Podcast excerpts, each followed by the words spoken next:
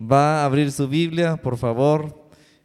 Primero de Reyes, capítulo 19, versículo número 4 en adelante. Gloria al Señor. Vamos a leer hasta el 12. Y él se fue por el desierto un día de camino y vino y se sentó debajo de un enebro y deseando morirse, dijo, basta ya, oh Jehová, quítame la vida, pues no soy yo mejor que mis padres. Y echándose debajo del enebro, se quedó dormido. Y aquí un ángel le tocó y le dijo, levántate, come. Entonces él miró y he aquí a su cabecera una torta cocida sobre las ascuas y una vasija de agua, y comió y bebió y volvió a dormirse. Y volviendo el ángel de Jehová la segunda vez, lo tocó diciendo, levántate y come, porque largo camino te resta. Se levantó pues y comió y bebió, y fortalecido con aquella comida, caminó cuarenta días y cuarenta noches hasta Ored, el monte de Dios. Y allí se metió en una cueva donde pasó la noche. Y vino a él palabra de Jehová, el cual le dijo, ¿qué haces aquí, Elías? Él respondió, he sentido un vivo celo por Jehová Dios de los ejércitos, porque los hijos de Israel han dejado tu pacto, han derribado tus altares y han matado a espada a tus profetas y solo yo he quedado y me buscan para quitarme la vida.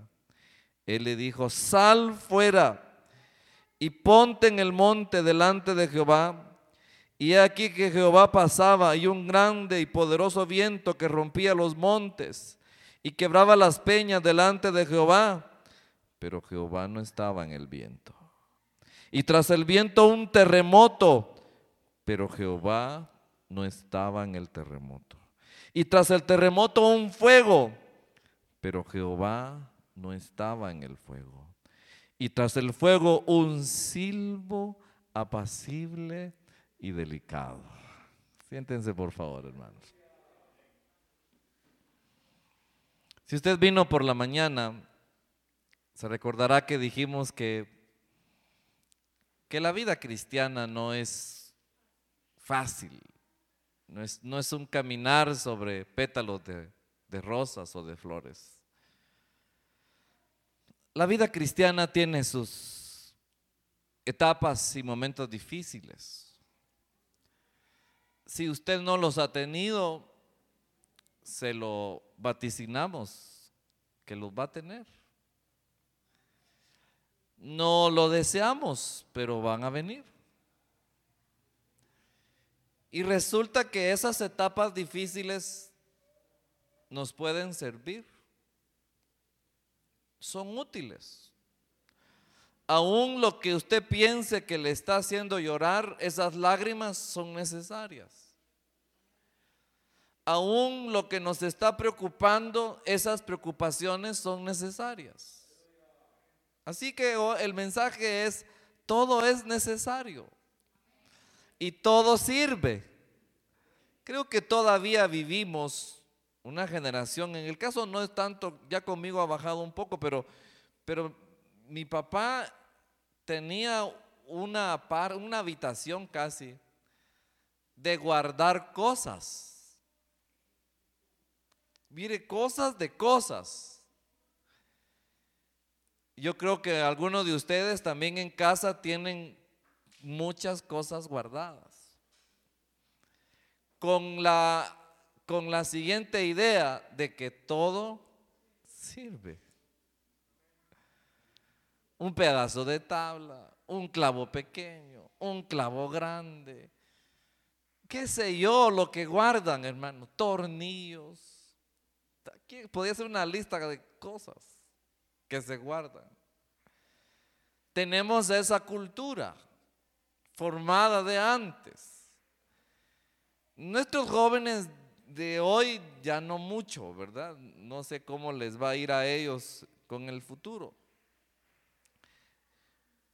Pero la idea que le estoy dando es que todo sirve, todo es útil. Aún las lágrimas que derramamos son útiles. Aún las horas de sueño que se nos va son útiles. O en otras palabras, aún el insomnio es útil. Aún el dolor es útil, el sufrimiento es útil. La tristeza es útil.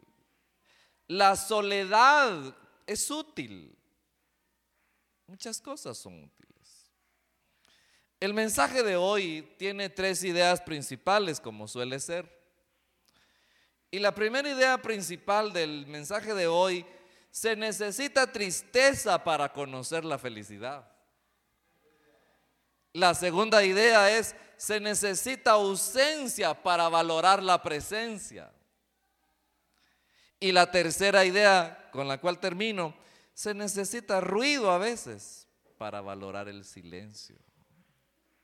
¿Escuchó? Se necesita tristeza para conocer la felicidad. O sea, va a disfrutar mejor la felicidad aquel que ha tenido etapas de tristeza.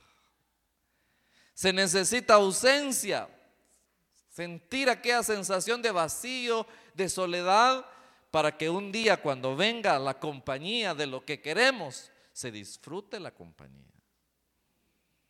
Y se necesita a veces ruido, movimiento, para luego disfrutar el silencio y el silbo apacible. Se necesita. Elías, hermanos, era un hombre, no sé cómo, cómo describírselo, pero, pero era un hombre que le llama la Biblia el profeta de fuego. Podríamos decir que Elías e, era uno de esos varones aguerridos espiritualmente. De esos hombres que libró batallas espirituales Usted podría calificar el cristianismo de, por decirlo de ese modo, pero el, cristianismo no existía en el Antiguo Testamento, pero digámoslo así, o la fe de Elías como una fe de un hombre fuerte, no fácil de doblegar, un hombre tenaz.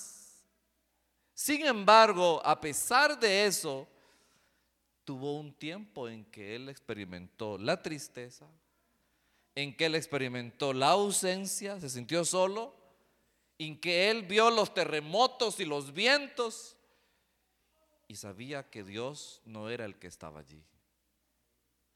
Elías experimentó esos momentos bajos, esos momentos en donde uno dice, es que ya más bajo no puedo pasar,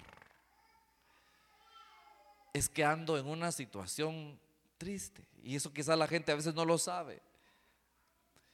Entonces, hermanos, luego de haber leído o visto lo que Elías, sin haberle descrito exactamente, ahora le viene una etapa difícil. Lo amedrentó Jezabel. Fue en su búsqueda. Si usted lee en el 19, Acab dio a Jezabel la nueva de todo lo que Elías había hecho. Elías había había promovido un culto tan poderoso, habían matado a los sacerdotes de Baal y, de cómo dice ahí, habían matado a espada a todos los profetas. Y aquella perversa mujer, dice versículo 2, envió Jezabel a Elías un mensajero. Y en la mañana decíamos, esos son sombrerazos, pero, pero le llegó en un mal momento a Elías que de un sombrerazo le dio miedo. Para los que nos escuchan de repente en, el Spotify, y usted dirá, ¿qué es eso, pastor? Un sombrerazo es como una especie de intimidación, una amenaza que haga que otro entre en miedo. Pues Jezabel, dice hermano, siendo una mujer, mire qué clase de espíritu tendría esta mujer, envió un mensaje, un mensajero diciendo, así me hagan los dioses, con D minúsculo, y aún me añadan, si mañana a estas horas yo no he puesto tu persona como la de uno de ellos. En otras palabras, lo mandó a amenazar de que lo iba a matar. Entonces, viendo el peligro, dice, se levantó para salvar su vida y vino a Berseba, que está en Judea, y dejó allí a su criado. Y se fue huyendo al desierto. En esa huida, hermanos, eh, ahora va solo, dejó a un criado que andaba con él y en esa huida él, en el versículo que empezamos leyendo, y se fue por el desierto un día, caminó un día completo, se cansó y agotado de caminar, se sentó debajo de un árbol llamado enebro.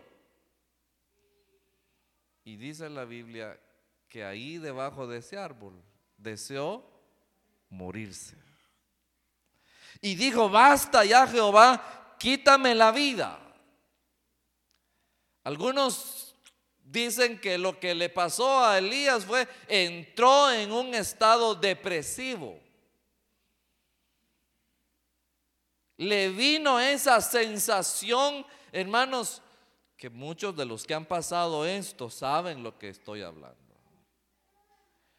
Usted puede a veces calificar a algún hermano, eh, ahí pasa triste, ahí pasa de caída, ahí pasa decaído. Hermano, usted no sabe lo que cada persona vive.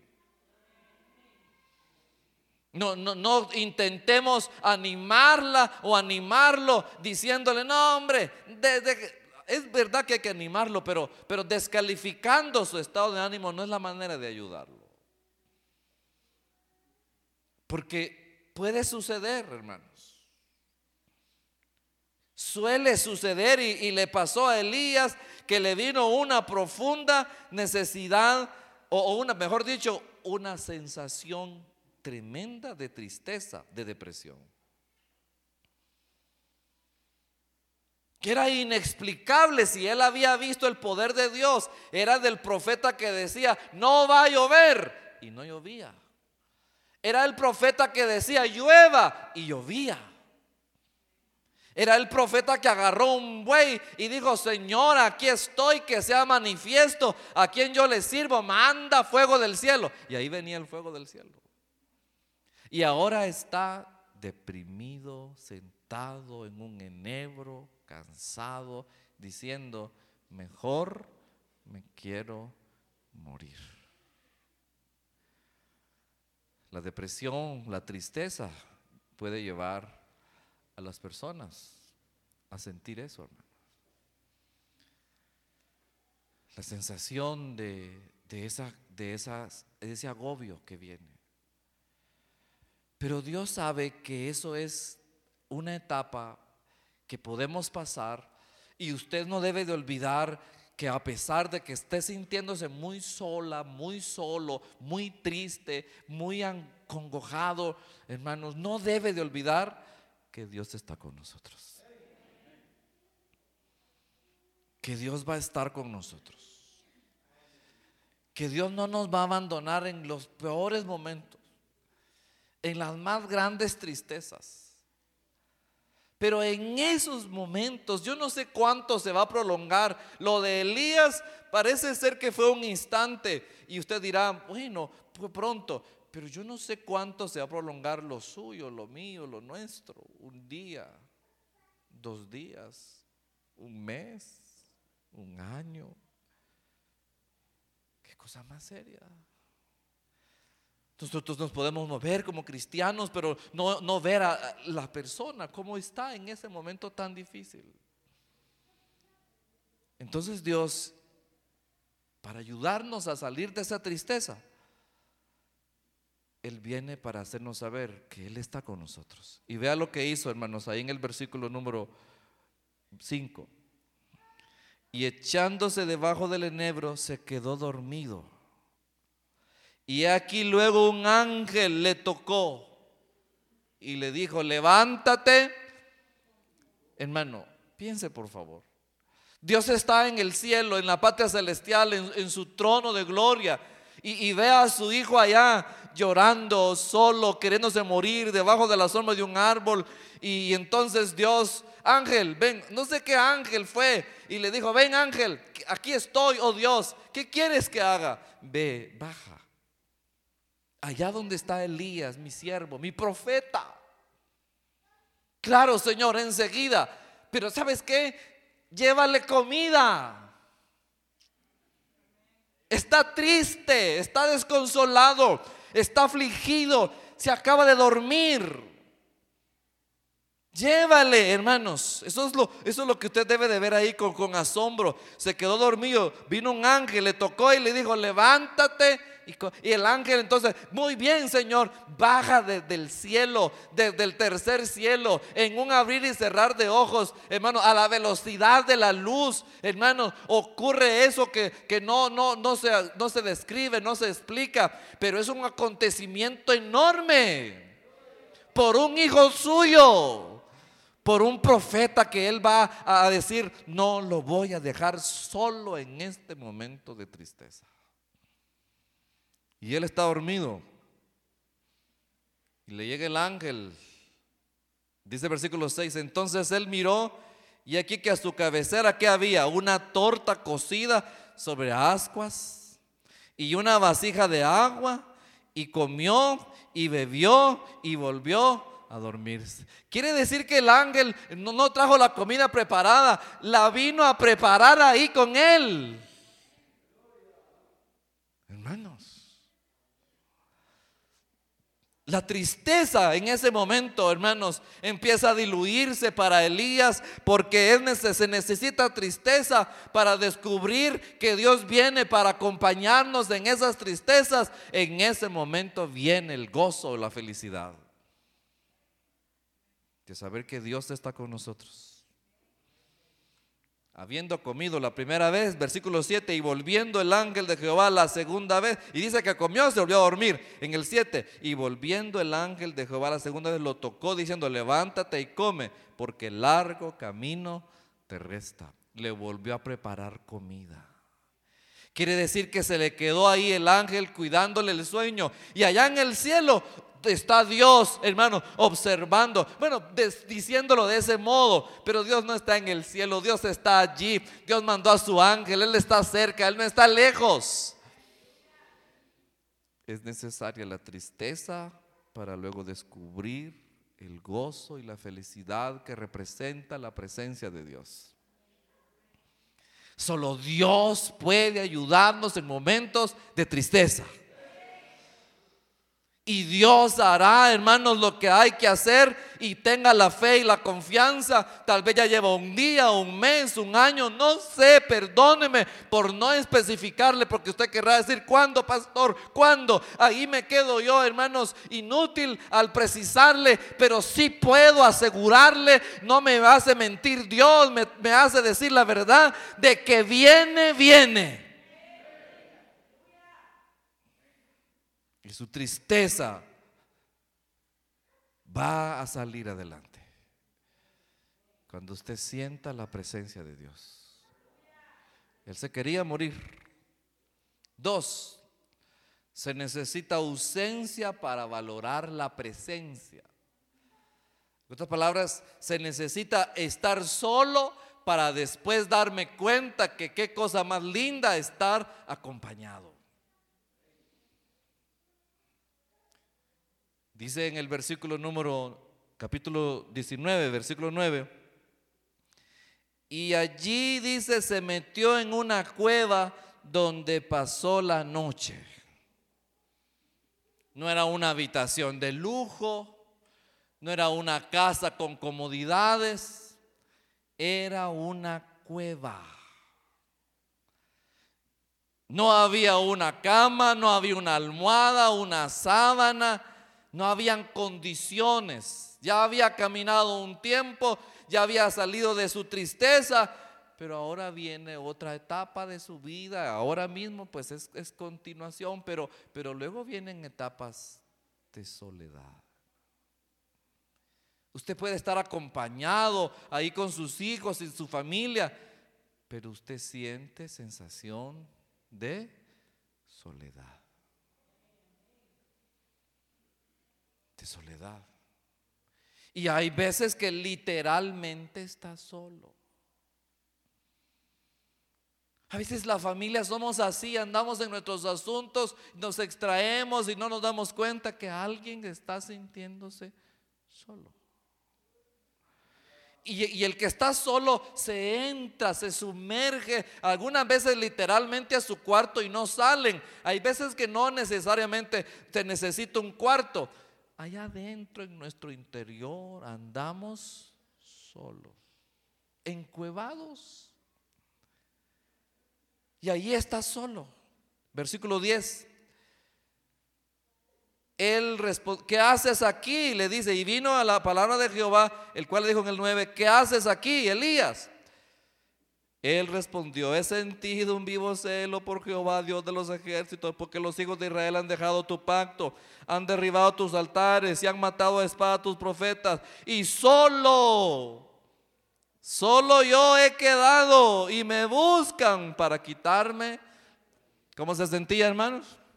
Solo. solo. Pero Elías está sintiéndose solo, no era cierto, no era el último profeta, le faltaban más profetas que, que matar a él y otros, y él está pensando que él está solo. Las mujeres pienso que pasan más sensaciones de soledad en casa, en muchas áreas, en muchas áreas, aunque estén acompañadas en casa. Dice, solo yo hago oficio, solo yo, dice, se sienten solas. Solo yo lavo los platos, sí, solo. Solo yo barro, dice. Y aunque ahí está la familia y los hijos, se sienten solas. Sola yo voy para el culto, dice, cuando vienen solitos. Ahí se queda el marido y los hijos y algunas se vienen hasta tragándose las lágrimas en el camino porque vienen. Y ven, y en la esquina se juntan con una familia que viene el esposo, la esposa, los hijos y usted dice, y, yo sola. Y, y, todavía de remate usted quisiera sentarse con otras dos o tres hermanas en la banca y resulta que usted se sienta y nadie se sienta en la banca con usted y usted se siente allí sola. Sola. La soledad, hermano. Pero no es que estamos solos. Dios dice, se necesita ausencia para luego valorar la presencia. Versículo número 14, él vuelve a decir eso, fíjese, él de verdad se siente solo.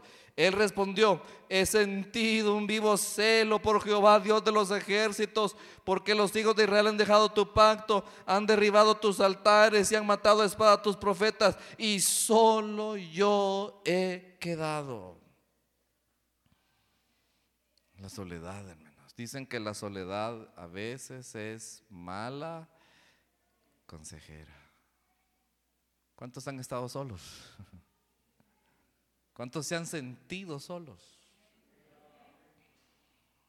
Los líderes de la iglesia vienen y no viene otro líder y el líder dice, solo yo vengo al culto. Solo yo. Esas sensaciones de soledad, pero piense que Dios nos está llevando a etapas de sentir ausencia para luego valorar su presencia en el Salmo número 102.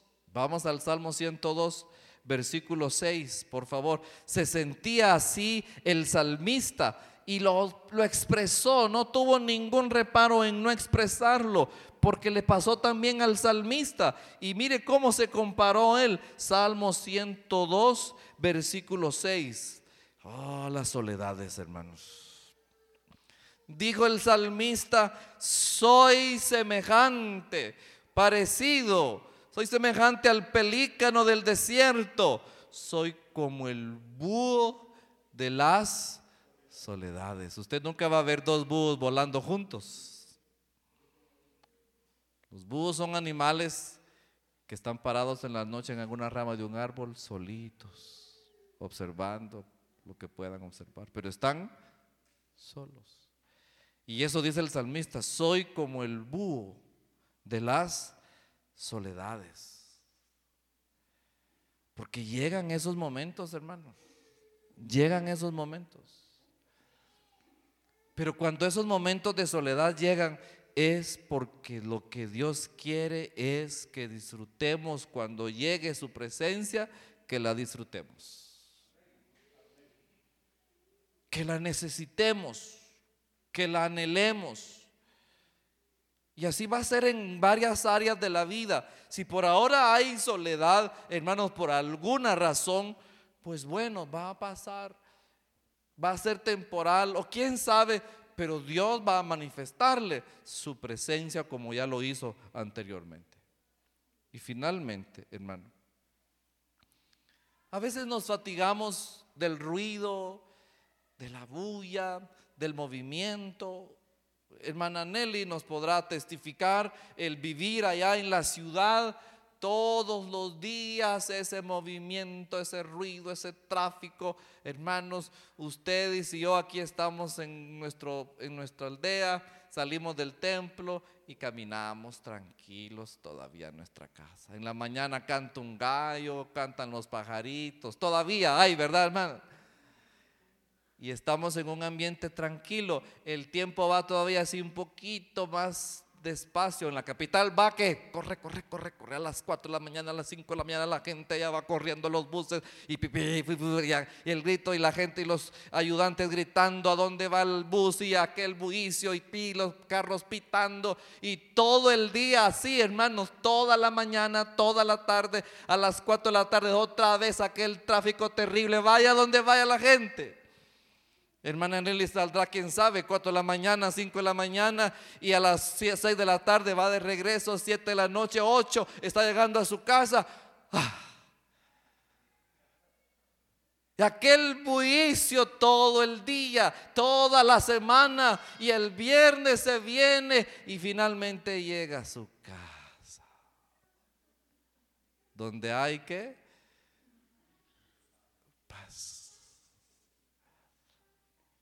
A veces Dios nos pasa por esos tiempos de ruido. Una tarde nos agarró un agobio tan terrible. Yo no sé cómo fue que a los dos nos sentíamos así con mi esposa de la bulla que había ahí, que duró no sé cuánto tiempo, y una desesperación. Y yo y me dije, yo no aguanto este ruido. Y yo también, pues vayámonos huyendo no sé a dónde. Y salimos, hermano, huyendo de esa bulla para ir a encontrar un lugar que, en donde fuese más paz, más tranquilidad. Porque mientras hay ruido, yo quiero buscar y valorar el silencio. Amén. Y entonces Dios le mandó ruido. Fíjese eso, qué interesante lo del Señor. Versículo 11. Él le dijo, sal fuera y ponte en el monte delante de Jehová. Vas a ver algo, le dijo.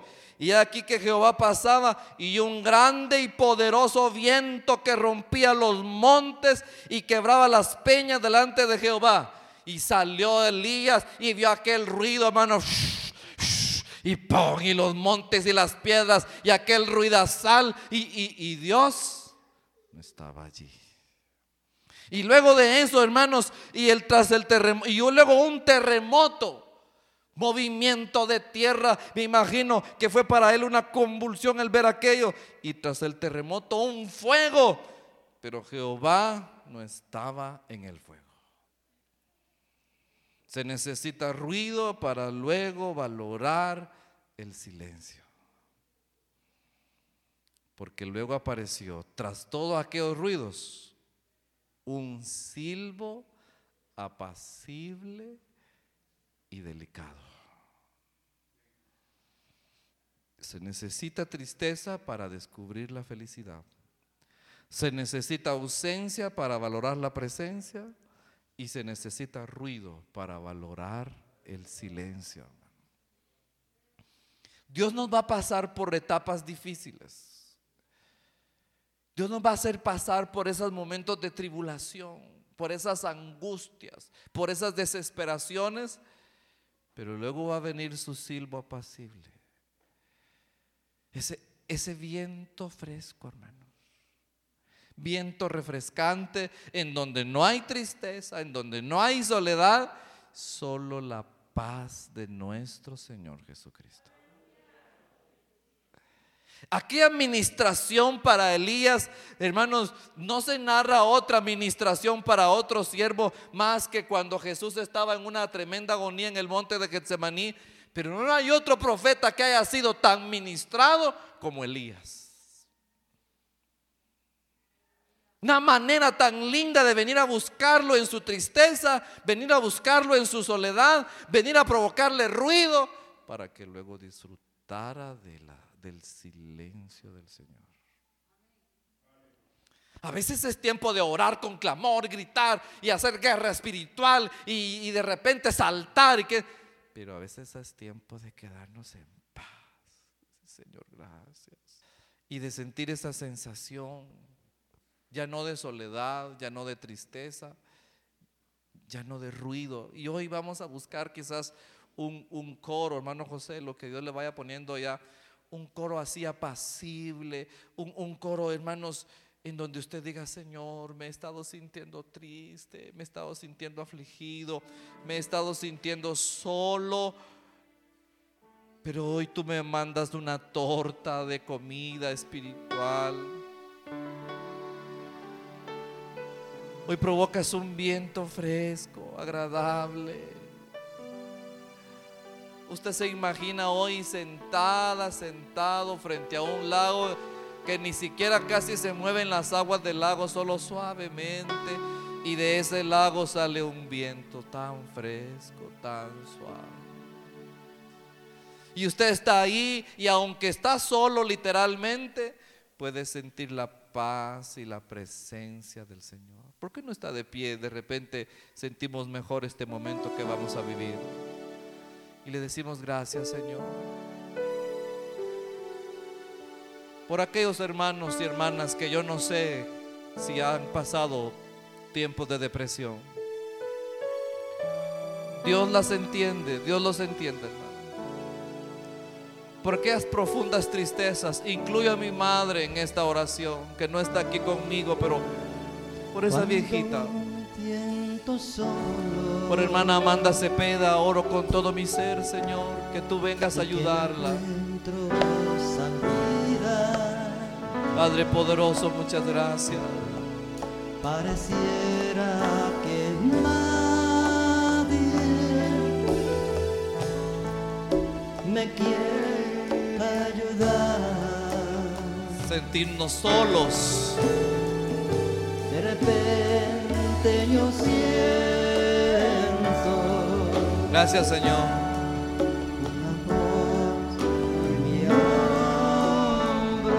Porque no estamos solos, no estamos solos.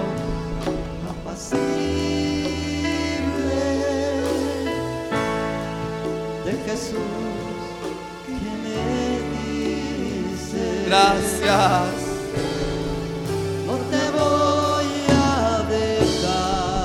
Nunca, nunca. Aunque todo se que ya no antes del mundo.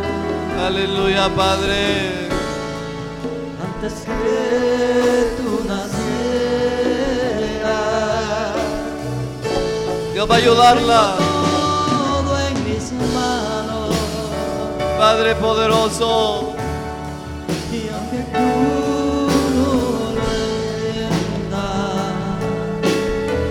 ama Dios. Pero al final del camino vamos a ver la bonanza. La, bonanza. la paz, el silbo apacible. Qué fresca es la presencia de mi Dios. Toda tristeza, toda soledad tenga que disiparse en esta hora. Porque ahí viene tu presencia, Señor. Ayuda a mi mamá, Padre, por favor. Ayuda a mi hermana, mi hermano. Ayúdala, por favor, hermana Betty Medina. Hermana Tilita Medina, Señor. A Leslie Martínez. A Marcelita, ayúdala, Padre, por favor. Dios de los cielos, pon tu mano. De repente yo siento Aquellos que se sienten solos,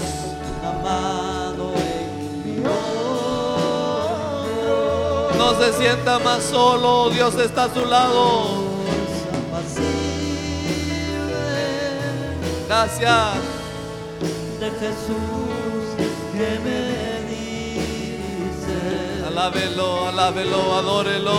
no te voy a dejar Gracias. y aunque todo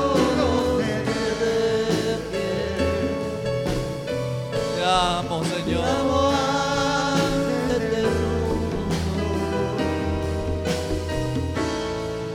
antes que tú nacieras Gracias, Señor.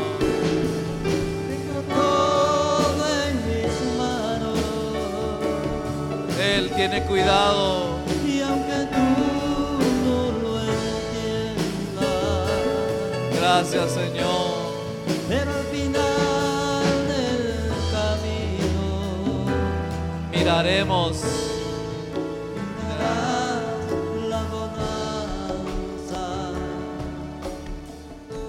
Solo la parte del coro sin los instrumentos. No te voy a dejar, hermano José, esa parte. Que se escuche que solo la iglesia cante. La parte del coro de ese himno. Gloria al Señor. No te voy a dejar, aunque todos te dejen. Te amo antes del mundo, antes que tú nacieras. Tengo mis manos aunque tú no lo entiendas,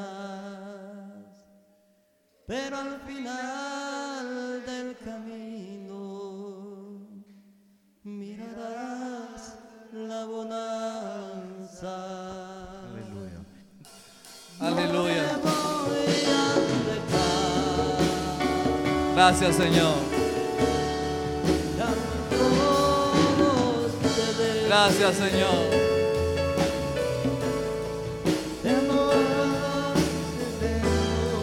Gracias, Padre poderoso. antes que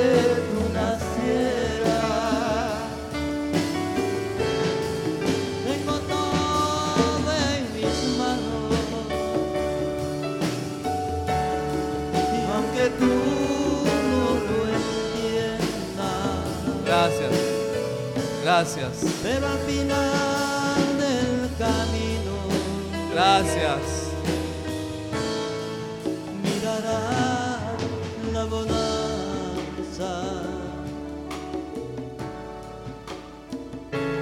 Gracias, Señor. Gracias, Jesús.